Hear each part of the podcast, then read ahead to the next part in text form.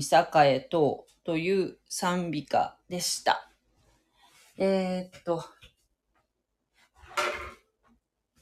声、入ってるかな？聞こえるかな？はい。えー、というわけで始まりましたけれども、えー今、創世記のですね、9章前回やりましたけれども、今日から10章、10章ですね。10章で、えー、ここからですね、創世記が11の区分に分かれてるんですけれども、それは、あの、トルドット、トルドットって言うんですけれども、その、えーこの10章のところが、第4の、11ある分の第4の区分にここから入るという、えーところなんですね。で、この10章っていうのは、えー、系図になってるんですよ。で、系図なので、カタカナの、こう、名前というか、地名というか、そういったものがこう、ひたすら出てくるので、つまんないって言ったらつまんないとこかもしれないんですけど、ただ、あの、これを一つ一つですね、まあ、覚えなくてもいいんだけど、こう、整理してみると、すごく面白いなーって勉強してて思いました。ということでですね、まあ、あの、とりあえず、読みますね。えー、口語訳聖書で私は読ませていただきます。とりあえず。口語訳聖書ですね。もし聖書をお持ちの方がいらっしゃいましたら、一緒に読みませんか？はい。えー、というわけで読みます。創世記10章。ノアの子、セム、ハム、ヤペテの系図は次の通りである。洪水の後、彼らに子が生まれた。ヤペテの子孫は、ゴメル、マゴク、マダイ、ヤワン、トバル、メセク、テラスであった。ゴメルの子孫は、アシケナズ、リパテ、トガルマ、ヤワンの子孫は、エリシャ、タルシシ、キッテム、ドダンニムであった。これらから海沿いの地の国民が分かれて、おのおのその土地におり、その言語に従い、その氏族に従って、その国々に住んだ。とりあえず、ここまでにしときましょう。まず、このノアの箱舟の話が9章までありましたけれども、えーノアとセム、ハム、ヤベテというこの3人の息子さん、そしてノアの奥さん、そしてそれぞれの息子の、に1人ずつ奥さんがいるわけですね。合計8人の人類、選ばれし人々が、こう、動物たちと一緒に箱舟に、ノアがね、ノアたちが作った箱舟に乗って、そして、えーそこに人類初めての大雨が降って大洪水が起きるんですね。そして地上のもの、生きとし生けるものはすべて拭い去られてしまったんですね。まあ、魚は別としてですよ。魚は多分、えー泳げますから生き残ってると思うんですけど、まあ、地上の動物たちも人間も、えー一掃されました。それは人間の罪があまりにも、もう神様の目から見て目、目に余るものだったからなんですけれども、そしてこの8人のこの人間からまた神様は再スタートされるんですね。で、えーこの一節に書いてあるように、この洪水の後彼らに子が生まれたって書いてありますよね。なので、えーつまりノアの孫がこの洪水の後に生まれたと。そして増え広がったっていうことなんですね。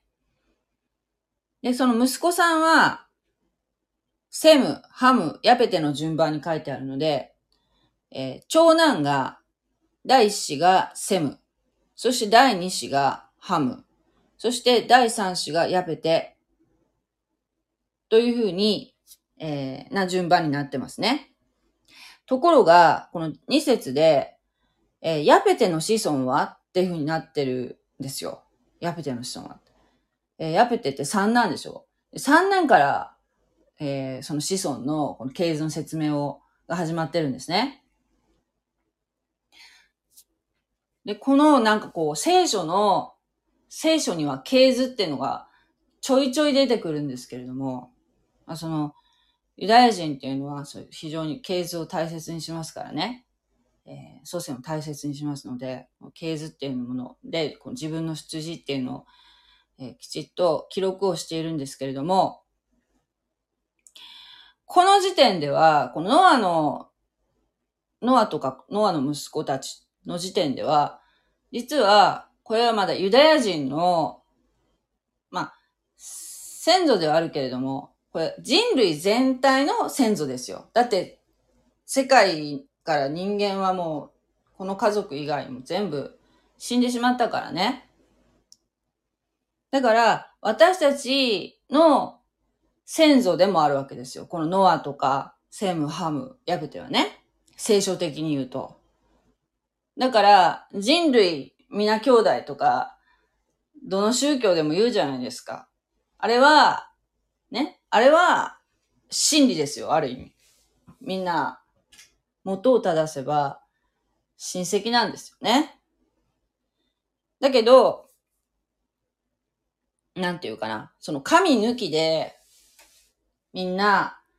えー、仲良くなりましょうっていうのは、やっぱり聖書的ではないんですね。結局、最終的に神様っていうのは、神様と和解するっていうことを通して、神様と今関係が切れてる状態の人がほとんどなわけですよ。だけど、そうじゃなくて、神様との関係を修復した上で、そして次に来るのが、えー、平和ですよ。みんな仲良くしましょうっていうか、みんな一つになりましょうっていう、こう、いう思想っていうのが先行してるじゃないですか。どっちかっていうと、こう、みんな仲良くしましょうっていう、こう、なんかグローバルな感じの。あれは、えー、せ、えー、まあ、神様を抜きにした思想ですよね。聖書としては、聖書はですよ、神様がおっしゃってるのは、神様との関係をきちっと取り戻して、もともとそうだったからね。そうした上で、みんな一つになっていきましょう。一つのところに集約していきましょうっていうのが聖書的考えなんだそうです。そして、このヤペテっていうのは三男なんだけど、これ何の子孫かっていうと、まあ、ざっくり言うと、えー、インドとかヨーロッパとか、インドヨーロッパ語族っていうなんかこう、なんていうのかな。文化人類学的にっていうか、なんかそういう区区分聞いたことないですか？私なんか、なんかで聞いたことあるんだけど、なんかインドとかヨーロッパの方に増え広がった人たち。その言葉とかがこう共通性があるんでしょうね。人たちっていうのが、ヤペテの子孫になります。この三なのね。で、えー、ヤペテの子孫はゴメル、マゴク、マダイ、ヤワン、トバル、メセク、テラスであった。ゴメルの子孫はアシケナズ、リパテ、トガルマ、ヤワンの子孫はエリシャ、タルシシ、キッテム、ドダニムであった。で、これから海沿いの国の、海沿いの地の国民に分かれて、おのおの、この海沿いっていうのはどこのこと言ってるかっていうとね、まあ、エーゲ海とか、あの、あの辺の海のことが、この、ここで言う海ね。海沿いの地の国民に分かれて、おのおの地中海とかね、おのおのその土地により、その言語に従い、その言語に従い、その種族に従って、その国々に住んだ。って書いてあります。五節にね。で、ちなみにですよ、この次の11章では、創世記のバベルの塔の話があるんですね。でバベルの塔の話っていうのを知ってる方も、聖書を読んだことないっていう方も、バベルの塔っていうのは聞いたことある方、えー、多いんじゃないかなと思うんですけども、これは、えー、11章で出てくるバベルの塔っていうのはね、どういうエピソードかっていうと、まあ、簡単に言うと、もともと、世界の人たちの言葉は一つであったと。ところが、人間がね、神に歯向かうようなことをしてしまうんですね。まあ、それ、11章で出てくるか、後にまた説明しますけども、歯向かったので、神様は、の神様の怒りに触れて、人間は言葉をバラバラにされてしまうんですね。そして、全世界に散らされてしまいました。っていう、こう、エピソードがあるんですけど、それの、この11章っていうのは、まあ、10章の後に来るんだけども、実は、順番的には、このエピソード、バベルの塔のエピソードがあって、後のこの10章のこの系図になるんですね。だから、もともとは人間っていうのは人類は言葉一つだったんですよ。だって、ほら、ノアの家族たちって、家族でみんな言葉違うっておかしいじゃないですか。家族みんな一つの言語でしょで、その言葉は、聖書的に言うとですよ。聖書的に言うと、元々の言葉っていうのは、前も言ったと思う、言ったかなと思うんですけども、ヘブライ語。ヘブライ語だったんじゃないかなで、そのヘブライ語でみんな喋、共通言語だったんだけども、そしてそんなに、こう、なんていうの、バラバラには住んでなかったんだよね、もともとはね。ところが、うん、えー、神様、そのバベルの塔の事件があってから、神様は言葉をバラバラにして、そして、えー、その言語に従い、士族に従って、国民をみんな分かれて、世界中に散って住み分けるようになったんだよ。っていうことが、五節に書いてありますね。はい。どう思います？もともと言葉が一つだったっていうのは、まあ一つの家族から始まったっていうんであれば、あまあそうかなっていうふうに思えるんじゃないかなと思うんですけども、ね。そしてね、これもまたね、ちょっと面白いなと思ったんですけど、この国民がこう分かれて、それぞれの地に言葉もね、言葉も違うし、この住む場所も違うようにで、それぞれ国民に分かれたと。国、国っていうものができたんだと。で、その分ける基準っていうのがですよ。これね、あの、新明記の新明記。新明記、新明記。新明記のね、32章。新明記っていうのがあるんですけども、32章の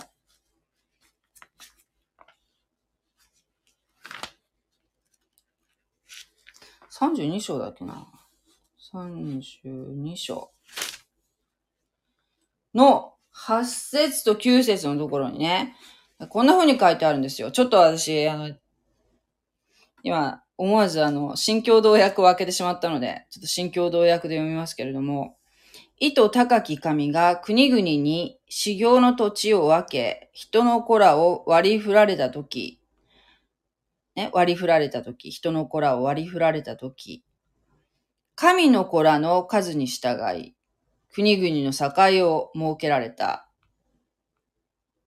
主に割り当てられたのはその民、ヤコブが主に定められた修行って書いてあるんですけど、これどういう意味かっていうと、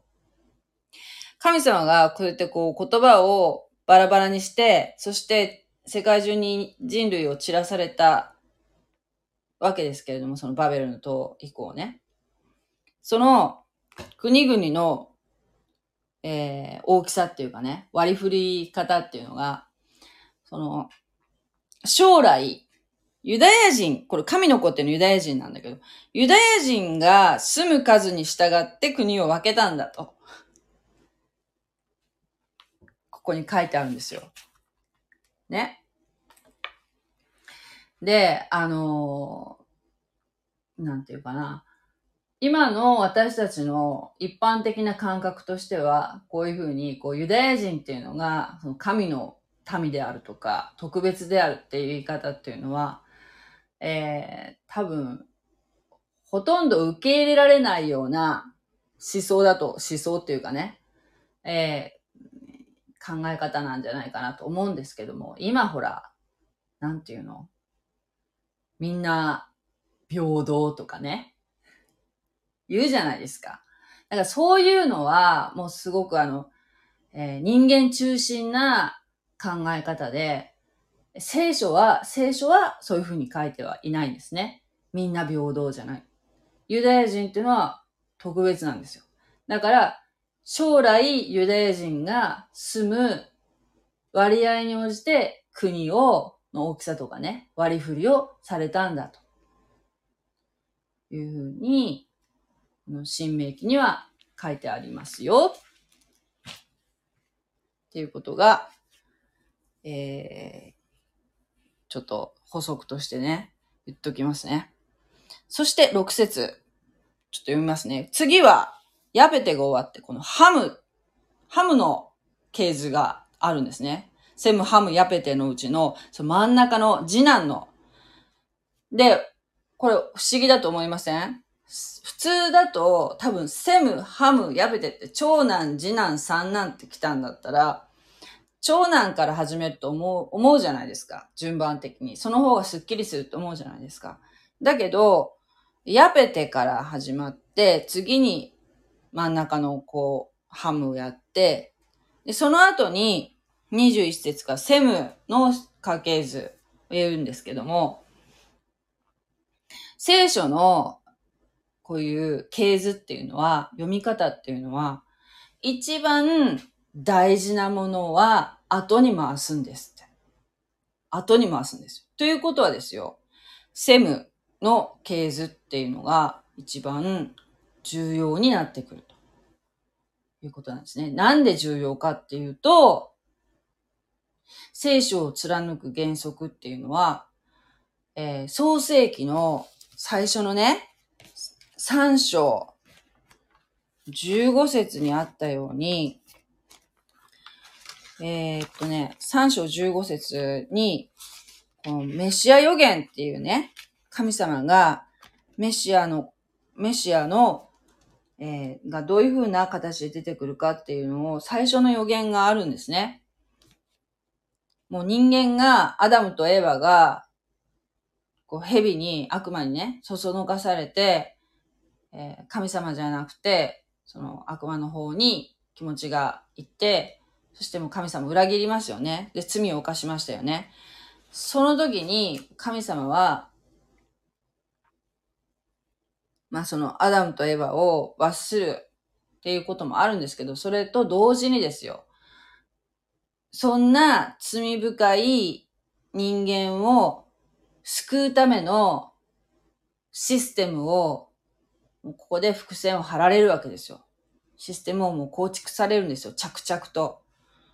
それが3章15節でこれ原福音って言われる大事なところなんですけど、この原則が聖書にはもう最初から最後まで、もう新約聖書まで連なってるんですね。それは、私は恨みを置く。お前と女との間に。これ、お前っていうのは悪魔のことですね。お前と女との間に。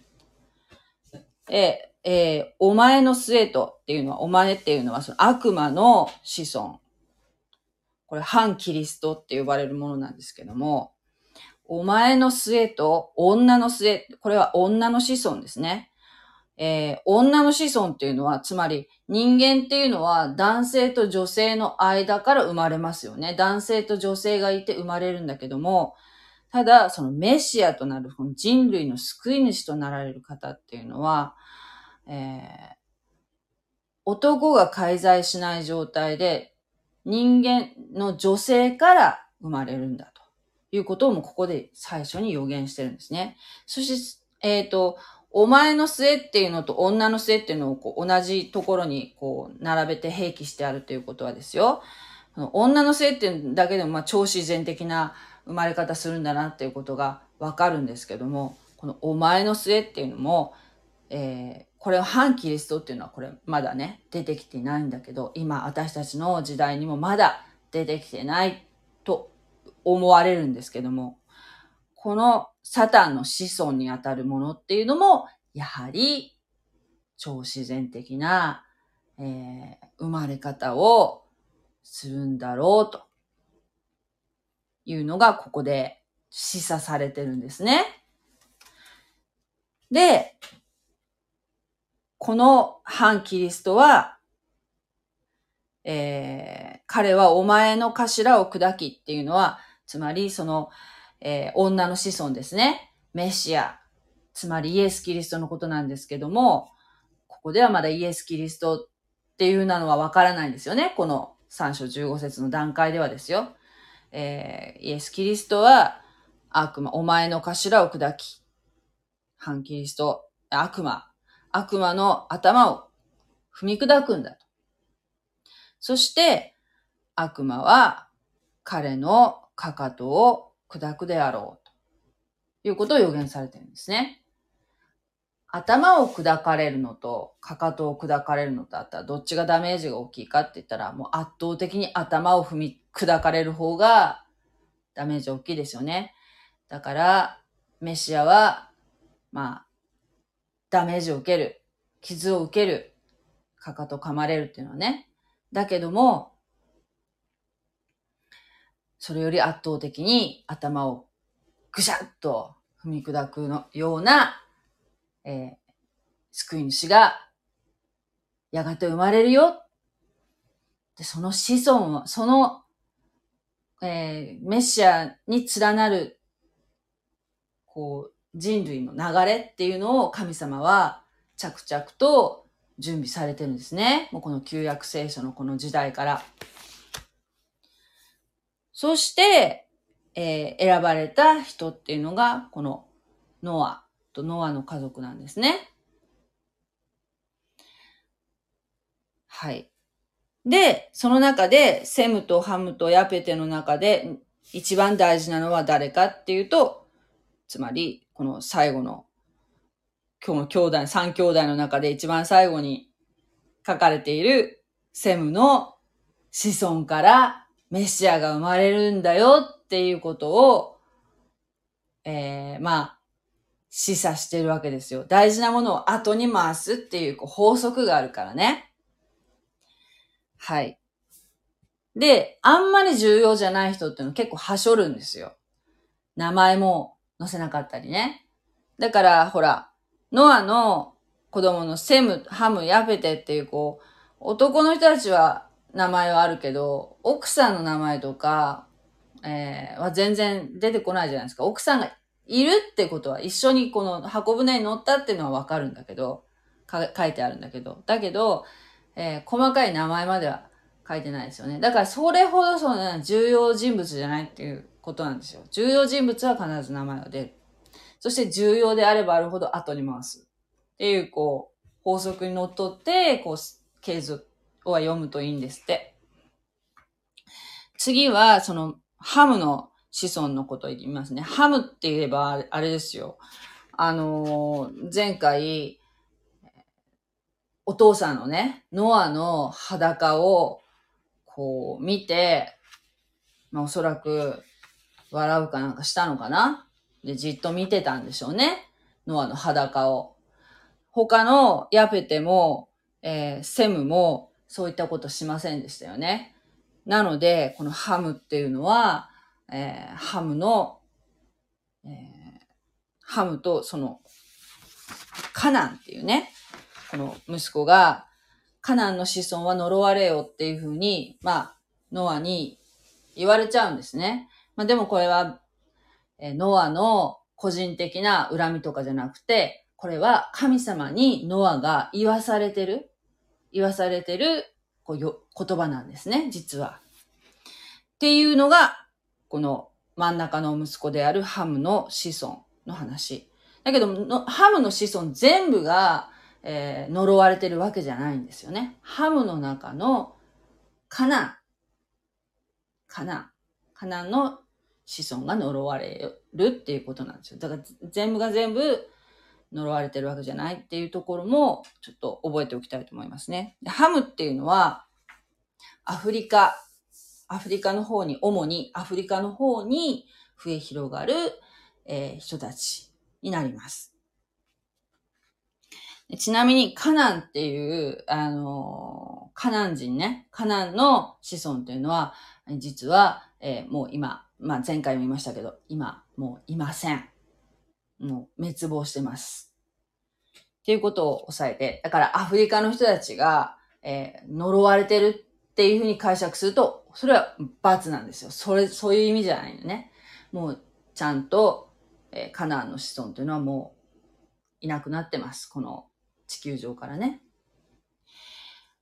ハムの子孫は、クシ、ミツライム、プテ、カナンであった。このカナンっていうのはね、1、2、3、4人、4人子供がいたっていうことか。でね、カナンっていうのは最後に書かれてるから、えー、4男なんでしょうね。4、4番目の子なんでしょうね。で、このミツライムっていうのはちなみにエジプト人のことです。クシの子孫は、まずこの最初の子供であるクシですね。クシの子孫はセバ、ハビラ、サブタ、ラーマ、サブテカであり、ラーマの子孫は、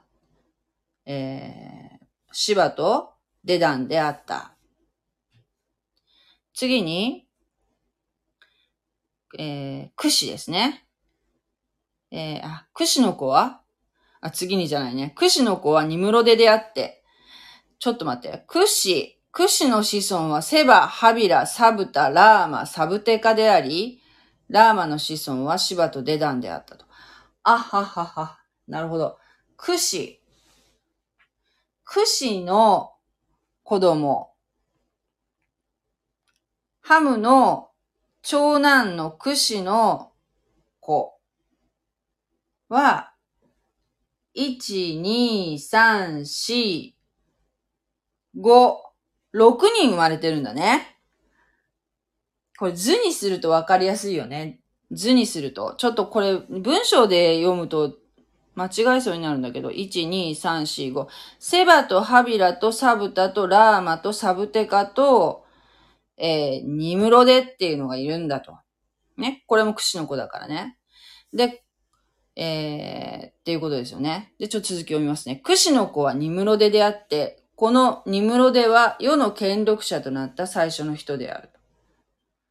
はい。このニムロデっていう人、ちょっと、たくさん書いてあるんだよね。重要人物みたいなんですよ。彼は主の前に力ある狩猟者と、狩猟者であった。これから主の前に力ある狩猟者、ニムロデのごとしということわざが起こった。彼の国は最初、シナルの地にあるバベル、エレク、アカデ、カルネであった。彼はその地からアッスリアに出て、ニネベ、レホボ、テイリ、カラ、およびニネベとカラとの間にある大いなる町、レセンを建てた。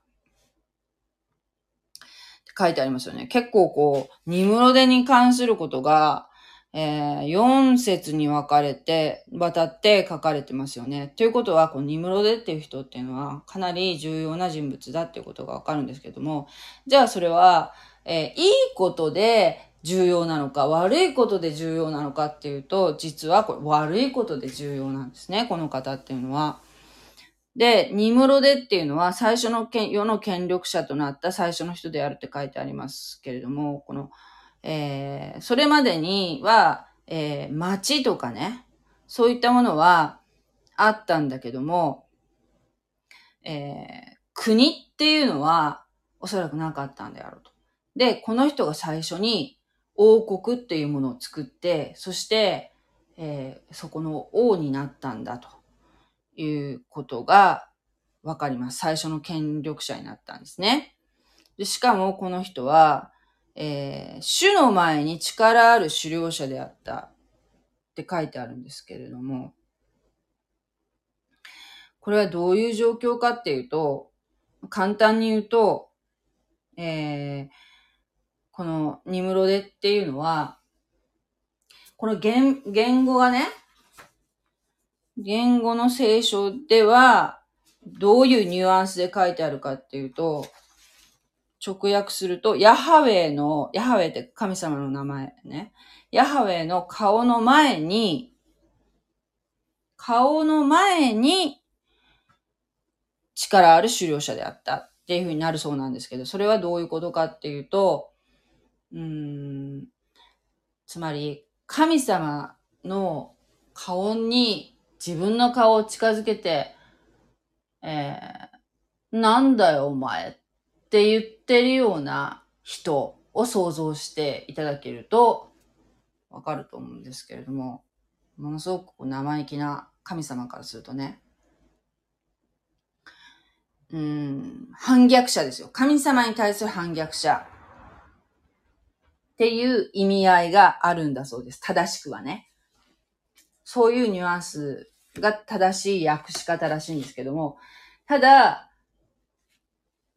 私今読んだのはね、あの、口語訳聖書で読んだんですけど、口語訳聖書だと、串の子は、えー、じゃないや、えー、9節はね、彼は主の前に力ある狩猟者であった。って書いてありますよね。口語訳だと。じゃあ、新海訳聖書、新海訳2017年版に何て書いてあるかっていうと、うーん、彼は主の前に力ある狩人であったと。これもまあまあまあまあ、うん、いいんじゃないですかね。いいと思いますね。この前のね、えっ、ー、と、新海訳2017の前の普通の新海訳聖書は、えー、っとね、なんかこう、まるで、ちょっと今手元にないんだけどね、まるで神様に、こう、うん、なんていうかな、神様によって、この力を得たみたいな。神様に祝福されて、この力ある狩猟者になったんだっていうようなニュアンスの訳し方をしてたんだって。だけど、それはもう完全に語訳で、正しくは、その神様に対してこう反逆するようなニュアンスで、うん、この、なんていうの？この、煮物でっていうのは存在してたんだと。めちゃめちゃ強かったんでしょうね。そして、えっ、ー、と、新共同訳はなんて書いてあるかな？新共同訳の9節は、うーんと、彼は主の見舞いに勇敢な狩人であったって、これ、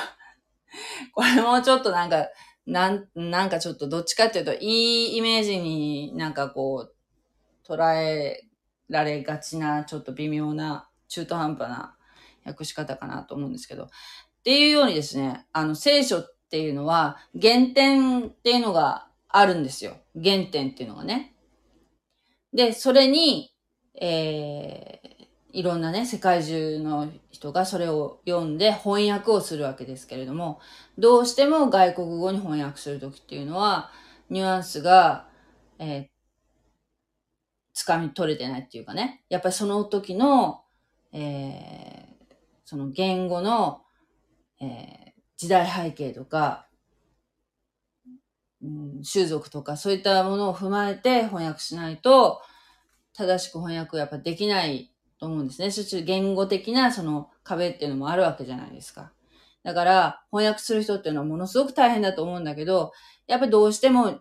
えー、外国語に訳するときっていうのは、えー、間違えて取り違うこともやっぱあるわけですよね。聖書の原点は変わらないですよ。だけど、この日本語に訳したりとかね、英語に訳したりとか、そういうふうにすると、やっぱり微妙にずれてきちゃうんですよね。なので、多分、この新化訳2017年版が出た時に、ここはやっぱり、前の新化訳聖書ではちょっと、ちょっとおかしな役だったから、まあ、主の前に力ある狩人であったっていう、まあちょっと、えー まあ、マイナスのイメージは感じられないけど、まあ、前よりはマシになってるんじゃないかなと思うんですよね。だから、あの、やっぱり、えー、聖書を読むときっていうのは、えー、一冊だけっていうかね、一つだけのこの翻訳だけじゃなくて、複数の翻訳を当たるっていうのは、えー、大事なんじゃないかなっていうのは、ここでとても感じたんですけれども、で、しかも幸いね、聖書っていうのはめっちゃ高いんですけど、買うとね。だけど、あの、今はインターネットで無料で、えー、いろんな翻訳を読むことができるんですね。だから本当に、あの、いい時代になったなって思いますね。なので、あの、なんだっけ。あの、なん、なんかな。私の、このチャンネルの概要欄のとことかに、えー、多分ね、載せてると思うので、あの、ネットで読めるその聖書アプリでおすすめのやつをね。なので、もし興味のある方は、アプリダウンロードしてみてください。日本語訳だとね、主だったものではいろいろあるんだけど、あの、口語訳聖書と新共同訳聖書は、インターネットで読めますね。はい。なので、えー、ぜひ読んでみてください。あ、えー、っと、こんばんは。ちょっとごめんなさいね。気がつかなかった。16、えー、っと、い、なんだっけ？16夜って何で読むんだっけ？イザヨイさん？ノアって、人なんですか？人です。考えたことなかったな。概念や習慣が違いますからね。古典だから文の受け止め方が時代時代で変化しますね。うーん。受け止め方が。受け止め方が。そうで、私たちの受け止め方ってことかな。だけど、あのね、解釈っていうのはね、一つなんですよ。解釈っていうのは一つ。本当はね。だけど、なんていうかな。神様っていうのは全然変わらないの。昔から。基準も一切変わらない。変わるのは私たち人間なんですよ。だから、えー、私たち人間が変わるから、私たちの価値観に合わせて聖書を読むっていうのは、本当はしちゃいけないことなんですよ。神様っていうのは一貫してしてるからね。だから、あの、例えばですよ。えー、っと、そうね。今、官民挙げて、キャンペーンしてる。でもそうなっちゃいますよって。いや、でもしちゃいけないの。しちゃいけないんです。それは。だから、あの、例えばね、えっ、ー、と、進学っていうのは、えー、いろんな進学者っていうかね、いろんな進学のその、はあるんです。一応ある、あるにはあるんですけれども、だかその立場立場で、えー、微妙に解釈が違うっていうのはあるんですけど、だけど、大元の筋っていうかね、大元のさっき最初言ったあの、なんて言うんでしょう、えっ、ー、と、創世記の3章15節の原福音と呼ばれるものね。あれはもう、一貫して、こう聖書を、新、旧約聖書も新約聖書も貫いてる、えー、神の言葉なんですね。概念なんですね。あれが背骨、背骨になってるので、そこがもうブレてなければ、えー、ブレてなければいいっていうわけじゃないけど、まあそこはもう絶対にブレない部分なんですよ。だけど、微妙に、うん、なんていうかな。大きく、こう 大きく、本当はね、なんか人間のね、そのね、解釈で、こう、ああだこうだっていうのはね、まあ、あるにはあるんですけど、現、実際あるんですけども、ただ、ああそれは本当はあってはいけないことなんですね。そういう読み方はしちゃいけないんですね。一貫して神様は昔も今も変わらないお方だから、なんですね。だから、あの、例えばね、えー、こういうことがありますよ。今、LGBTQ だっけ？ってあるじゃないですか。ああれをですね、あのー、つまり、うんと、同性、同性愛の方ね。同性愛の方とか、えー、まあ、あれは、私は、んなんていうかな。全部一色たにしてるところが、なかなかこう、なんていうかな。まあ、ケースバイケース、私は一人一人ケースが違うと思ってるので、ああいう LGBTQ みたいな感じで全部一緒にして、全部認めろっていうのは、えー、私はなんかちょっとすごい非常に抵抗があるんですけれども、ただ、その、ああいた、こう、同性愛っていうのは、もう守備一貫して聖書は、えー、罪だっておっしゃってるんですね。でも別に、私たちは、えっ、と、例えば私は同性愛者じゃありませんけれども、えー、別の点においては私もいろんな、えー、神様がお嫌いになる罪っていうのは持ってるんですね。例えば、えー、人がなんかこう、えー、なんていうかな、称賛されたりしてるのを見て、ああ、羨ましいなと思ったりとか、なんで私はできないんだろうと思ったり、あるいは自分を、えー、卑下したり見たりとか、えー、まあそういうふうなこととかいろいろありますよね。そういう妬み、そねみみたいな、そういった心の動きみたいなのも、それも罪じゃないですか。聖書で書かれてる罪ですよね。それと、その同性愛っていうのもやっぱりその罪の一種ではある、あるわけですから、えー、罪には変わりないと思うんですよ。だけど、一部の方は、えー、もう時代が変わったから、クリスチャンであってもですよ。その、えー、同性愛者を罪っていうふうに、同性愛っていうこと、同性愛者をっていうですね、同性愛っていうのを罪っていうことを、えー、は今の時代にそぐわないっていうふうに主張される方もいらっしゃるんですね。だけど、神様っていうのは昔から今まで一切変わらない方、変わらない一貫されているお方なので、それが罪っていうことは変わらない。だけど、そういう方々も、そういう性的な思考を持ってらっしゃる方も、もちろん神様は愛してらっしゃるから、私たち一人一人のことを、皆さん、あの、みんな、みんなことを愛してはいらっしゃるんですけれども、ただ、その罪から離れようとしなかったり、えー、その、そういうことが罪だと認められない心っていうのは、神様は、えー、よく思われないですね。っていうこと、ちょっと分かったかどうか、分かっていただけたかどうか分かんないけど。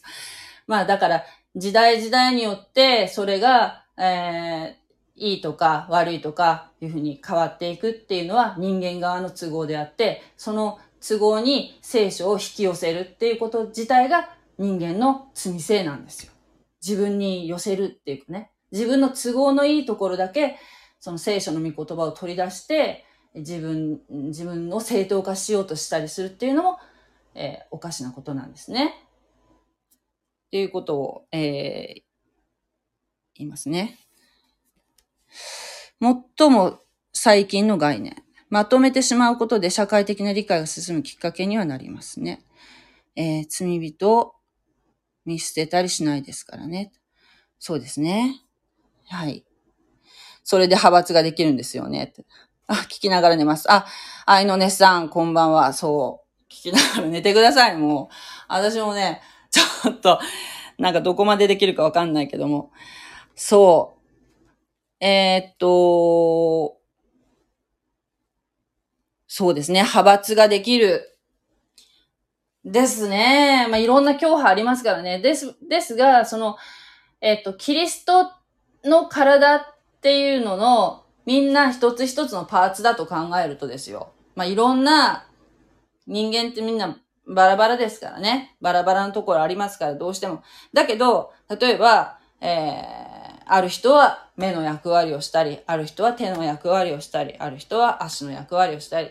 まあ、一見その考え方がバラバラのように、まあ、思いますけど、でもみんなですよ。あの、イエス・キリストを、イエス・キリストを救い主と考えているっていうところで一貫している。っていうところで一致してるんですね。教会っていうのはね。教会っていうのはその建物的な教会ではなくて、えー、キリストの、イエス・キリストを救い主と信じる者の群れのこと、全体を、えー、教会って言うんですけれども、だから派閥って言ってしまうと、すごく反発し合ってて、こう、喧嘩し合ってるようにも思えるんですけども、でもそのそれぞれのそういうなんて言うんでしょうね、特徴というか得意分野っていうのがあって、だから、えー、っと、神様はみんながなんていうの、一色、一色であるっていうことは別に望まれてないですね。みんないろいろな個性があっていいっていうふうに思っていらっしゃると思うんですね。うん。だけど、やっぱりその、なんていうかな、聖書から大きく外れてるようなのは、それはもう そもそもが、なんていうかな、教会っていうかね、教会の一員じゃないよねっていうのはありますよね。キリスト教の看板を出してるけど、イエス・キリストを救い主として認めてないようなところっていうのはたくさんありますからね。そこはやっぱり私たちは見極めていかなきゃいけないんじゃないかなっていうふうには思いますけれども。どこまで読んでたっけ？そうそう、ニムロデのことね。ニムロデっていうのはね、次の11章のバベルの塔の首謀者なので、えー、まあ、重要人物になってくるんですけれども、そしてしかも、この人は、えー、バベルって書いてありますよね。バベル。バベル、えーえー、彼の国は最初シナルの地にあるバベル。バベルっていうのは次の11章のバベルと一緒ですけど、これがね、要するにバビロン、バビロンっても聞いたことある？バビロンっていうのも聞いたこととしてあるかなと思うんですけど、この後ね、ユダヤ人っていうのが、この時点でまだ出現してないよ。だけど、後に、えー、アブラハム、イサク、ヤコブっていう人たち出てくるんですけど、そこからユダヤ人っていうのがスタートするんですけれども、その人たちがですね、の子孫が、まあ、神様に背いてね、えー、失敗するんですよ。そしたら神様が、このユダヤ人を、お仕置きするために、外国のそのバビロンの人たちを使って、えー、補修のためにするんですよ。つまり、侵略させるんですね。そして、えー、民族ごともごっそり連れて行かれたりするような浮き目に合うんですけれども、その時の、えー、つまり、このバベルっていう人たちね、バベルの、えー、人たちっていうのは、ここでそのバビロン捕囚の布石になって。伏線になってくるわけですね。これ、こういうことも神様は 種をまかれている。そして、彼はその地からアッスリアに出て、ニネベ、レホポテイリから、およびニネベとカラットの間にある大いなる町レセンを建てた。このアッスリアっていうのはね、これは、バビロン捕囚のもう一つは別のに、アッシリア捕囚っていうのもあるんですね。これもユダヤ人が後に、また、神様に背いて、失敗しちゃうんですね。そしたらその時に神様がまたお仕置きでアッシリア人に補修させるわけですよ。で、侵略させるんですね。で、また、連れて行かれる浮き目に遭うんですけれども、まあ、大変な目に遭うんですね、ユダヤ人っていうのは。ユダヤ人っていうのは、選びの民で神の民なんだけれども、えー、神様に従ってる間は非常に栄えるんですよ。だけど、神様に背いたら、お仕置きされます。ものすごいお仕置きをされます。なので、えー、しかもね、そのお仕置きっていうのもね、まあ一概にそのユダヤ人が悪いからっていうのも言えないっていう部分はあって、まあ、なんていうの、鍛えられてる。学校で鍛えられてるっていうかね、もうしごかれてるっていう部分もあるんじゃないかなっていうふうに、こう思ったりもするんですけども、まあ大変、しかもこの人たちっていうのはやっぱり人類の救いのキーパーソンなので、悪魔に、え、やっぱ根絶やしにさ、何度も根絶やしにされそうになるわけですね。だけど、だけどですよ。もう、叩きのめされる、地に叩きのめされるような目にあっても、必ず這い上がってくるんですね。やっぱり神様の守りがあるからなんですね。すべてのユダヤ人が神様に背いてるわけじゃありませんからね。神様にすごく従順な従っている方たちもたくさんいらっしゃいますよね。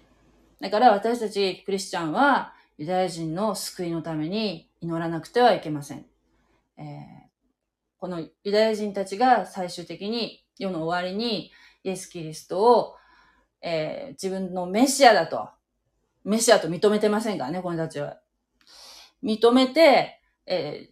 ー、イエス・キリストを呼び求めたときに、キリストは地上に再び、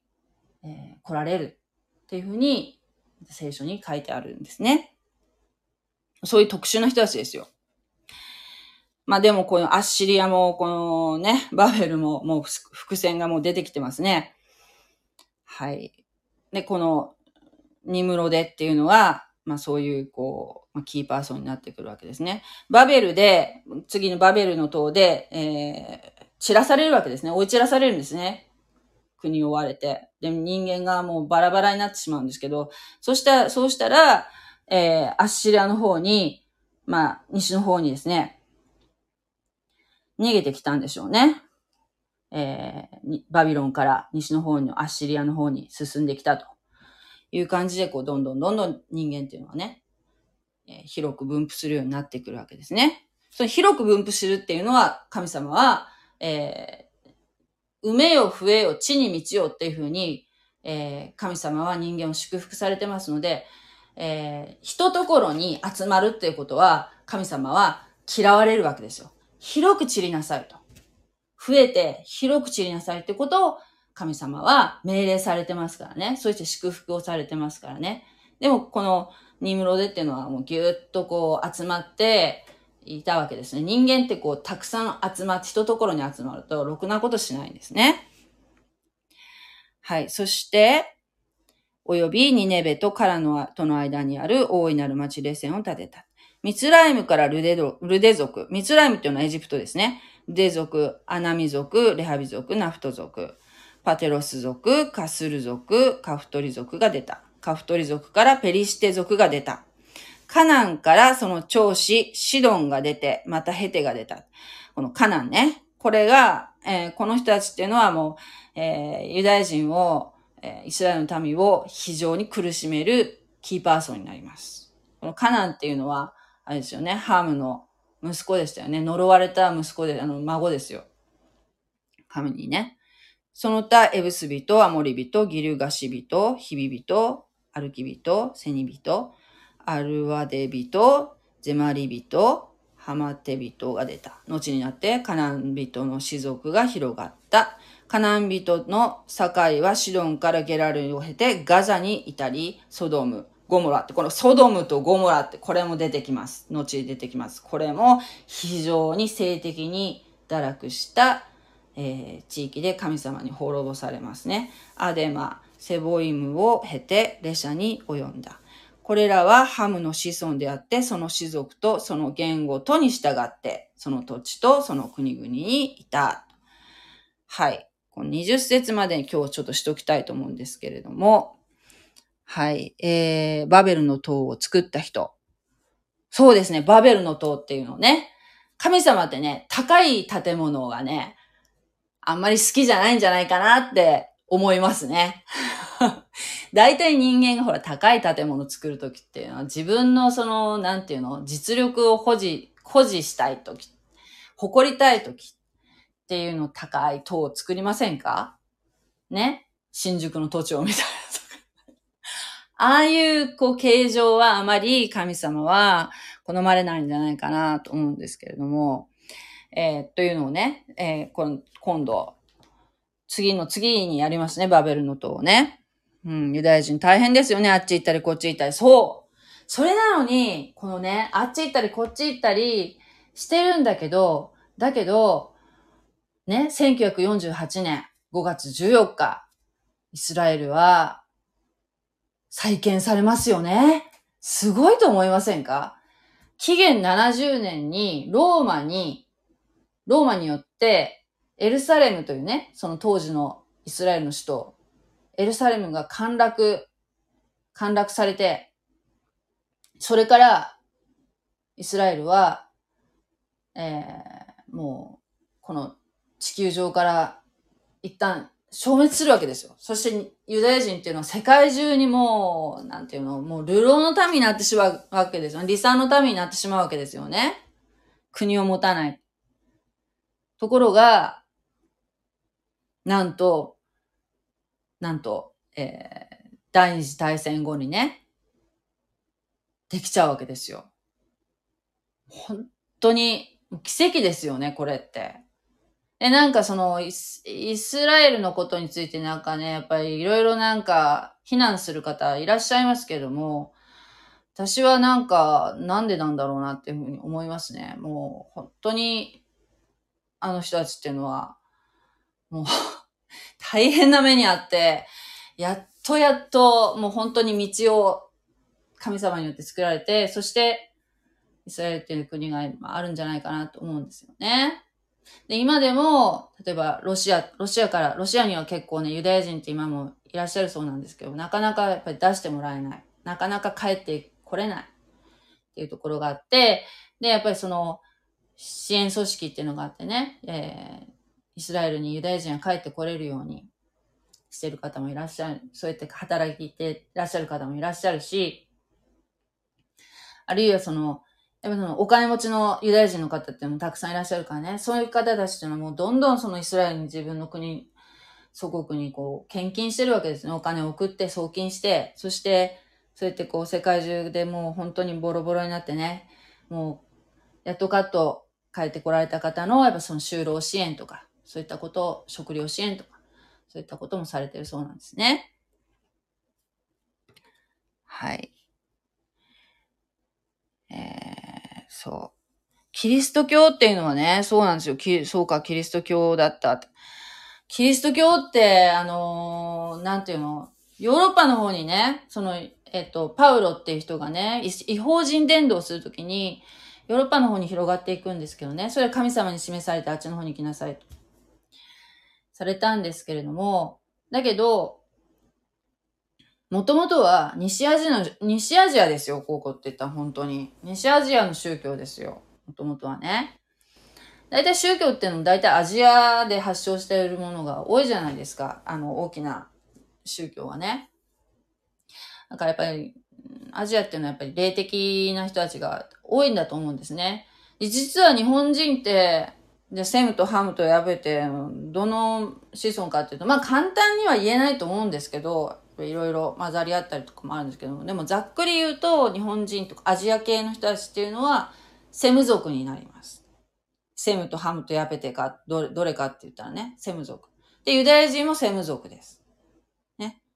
だから、まあ今はね、もうユダヤ人も世界中に散らされたから、まあ根血で、まあそれぞれ、まあアフリカ系っぽい人もいたり、ヨーロッパ系っぽい人もいたり、やっぱその、やっぱ中近東っぽい方もいらっしゃったりとか、いろいろそういうのが混ざってるとは思うんですけども、でも、それであってもね、世界中に散らされてるのにですよ。のに、ちゃんとそういうなんていうの習慣っていうかね、ああいったものは、やっぱりちょっと毛色が違うわけですよ。他国に行っても馴染まないわけですよ。あの、同じ同化してないのね。例えば、安息日とかね、そういったこの神様を礼拝する習慣っていうのは、やっぱり残ってる。だけどね、今のイスラエルっていうのはね、まあ、あの、共産主義の国からも来られてる方とかもいるから、もうなんていうかな、もう長い歴史の間、神様を、えー、無無無神論者とかね、共産主義者とかね、そういった人たちがやっぱりその建国当時はね、結構多かったそうなんですけども、だけど、ユダヤ人っていうのはもう神の民なので、最終的には皆さん救われる。もう本当に、えー、それが聖書の最終的なゴールなんですね。聖書の最最後のところに、最終的にはユダヤ人はなんだかんだ言って救われるわけですよ。で、その人類の救いのキーパーソンになる方たちなんですね。だから、えっと、ヨーロッパの方に、えっと、キリスト教っていうのがね、行った時に、もともとはですよ、ユダヤ人、イエスさんはユダヤ人ですからね。で、伝道したのも、パウロもユダヤ人ですからね。あの、あの人たちは別に、ユダ、えっ、と、キリスト教っていうものを新しい宗教を立ち上げて、そして広めたっていう意識は一切なかったと思うんですよ。ユダヤ教の発展系として、えー、もともとユダヤ教って言ったらもうユダヤ人だけの、コミュニティだけの、えー、宗教だったんですよね。だから違法人っていうのはまた関係なかったんだけど、それをイエス様っていうのはさらに一歩進めて、この違法人っていうね、ユダヤ人以外の人にも神の救いが広がるように道を開いてくださったわけですよ。だから、初期の人たち、ユダヤ人っていうのは、キリスト教のを開いたね、職員の人たちっていうのは、えー、キリスト教っていう意識はなかった。ユダヤ教っていう、俺たちはユダヤ教徒だっていうふうに思ってたと思います。だけどそうやってこう、増え広がっていく中で、今度は、ローマにやっぱりすごい迫害を受けるわけですね。ユダヤ人もそうだし、キリスト教徒もそうだし、すごい迫害を受けるんですよ。ローマに。なので、えー、異教、えー、違法人の教会は、要するに外国人のね、教会っていうのは、ユダヤ的なものを、それまではユダヤ的な要素が非常に強かったけど、ユダヤ的なものを全部排除していく。ね。ヨーロッパ的になっていくわけですよ。で、最、なんと、その迫害していたローマが国境にするわけですよね。で、国境にするってことは、いいことのように思えるじゃないですか。迫害もされないから、キリスト教徒が迫害されないから、いいことのように思うわけじゃないですか。でも、そうじゃなくて、日本でほら、仏教徒って、私、うち仏教徒だからとかね、仏教ですとかおっしゃるけど、ほとんどその仏教の教理とかも知らない人ってほとんどじゃないですか。ね。そんな感じで、もうなんちゃって仏教徒？みたいな感じと同じように、ローマで国境になった途端に、今までもう本当命がけで信仰を守ってたのが、もうみんな、はい、今日から、うん、みんなキリスト教徒だって王様がわーって言ったら、ああ、俺キリスト教なんだ、今日から、みたいな感じで、もう全然なんていうの？聖書を読んだことない。えー、教理を勉強したことも。イエス・キリストも知らないような人が、クリスチャンっていうふうに称するようになるわけですよ。ね？で、だから、私クリスチャンですって言ってたって、それ、その人が救われてるかどうかっていうのは、それだけじゃわからないわけですよ。教会に一応行けって言われてるから行ってるっていう人もいるかもしれない。特に、日本人でクリスチャンってそういう人はほとんどいないと思いますけどね。日本人ってほら1%しかいない。1%もいないか。ぐらいだからね。だけどヨーロッパとか、ああいうこう、なんていうか、世襲でずっと信仰を持ってる人、信仰を継承してるって思ってる人たちっていうのは、実は、えー、なんていうかな、イエス・キリストを救い主として、えー、信じてない人、信じてないけど一応、ああ、クリスチャンかな、みたいな感じでやってる人がもうかなりいると思いますね。うん。そんな感じで、もう今のキリスト教っていうのはもうユダヤ的なものはかなり排除されてしまってるけど、もともとはユダヤ教の発展系っていうこともちょっと今日付け加えておきたいと思いますね。はい。えー、ね。はい。そうね。まあ、宗教というか、まあ、宗教とは思ってない。もう信仰を持つかどうかです。で、だから、うん、もしね、えっ、ー、と、これを聞いてらっしゃる方が、今、この場で、イエス・キリストを受け入れ、信じ受け入れた瞬間に、あなたは、まあ、他の人が、からどう見えるかわかんないけど、救われるわけですよ。クリスチャンになるわけですよ。別に教会に行かなくても、今この瞬間、信じた瞬間に、あなたは神と和解して、天国に行くことをもう保証されるわけですね。もう神のためになるわけですよ。キリスト教ってのはそういうものです。別に洗礼受けるからうんぬんっていうのは、それはまた次、別の話なんですね。救われるかどうかっていうのは、え、イエス・キリストが私の罪の身代わりになって死んでください、十字架で。そして死んで墓に葬られ、3日目に蘇られ、今も生きておられるってことを受け入れます。自分のこととしてね。受け入れます。その瞬間にあなたに精霊が宿り、そして、えー、救いの道が開かれると。神様と和解することができる。ということなんですね。はい。だから何にも難しくないんですよ。別に修行をするから神様と繋がるとかね。そういうことじゃないんですね。キリスト教っていうのは、そういって技に、技による救いっていうのはもう完全否定してます。もう、例えば修行しました、滝に打たれました、えー、善行を積みましたっていうことは、まあ、善行を積むってことは、確かに、その、えー、悪いことじゃないけど、悪いことじゃないけども、それによって人が神様と和解したり、救われたりするってことはないって言ってるんですね。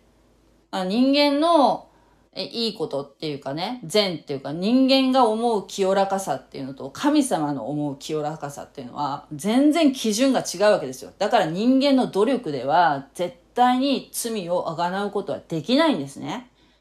だからイエス様が来てくださって全部罪を引っかぶってくださったんですね。そう、そういうことを自分のこととして受け入れるかどうかっていうことで、神様と和解できるかどうかっていうのが決まってくると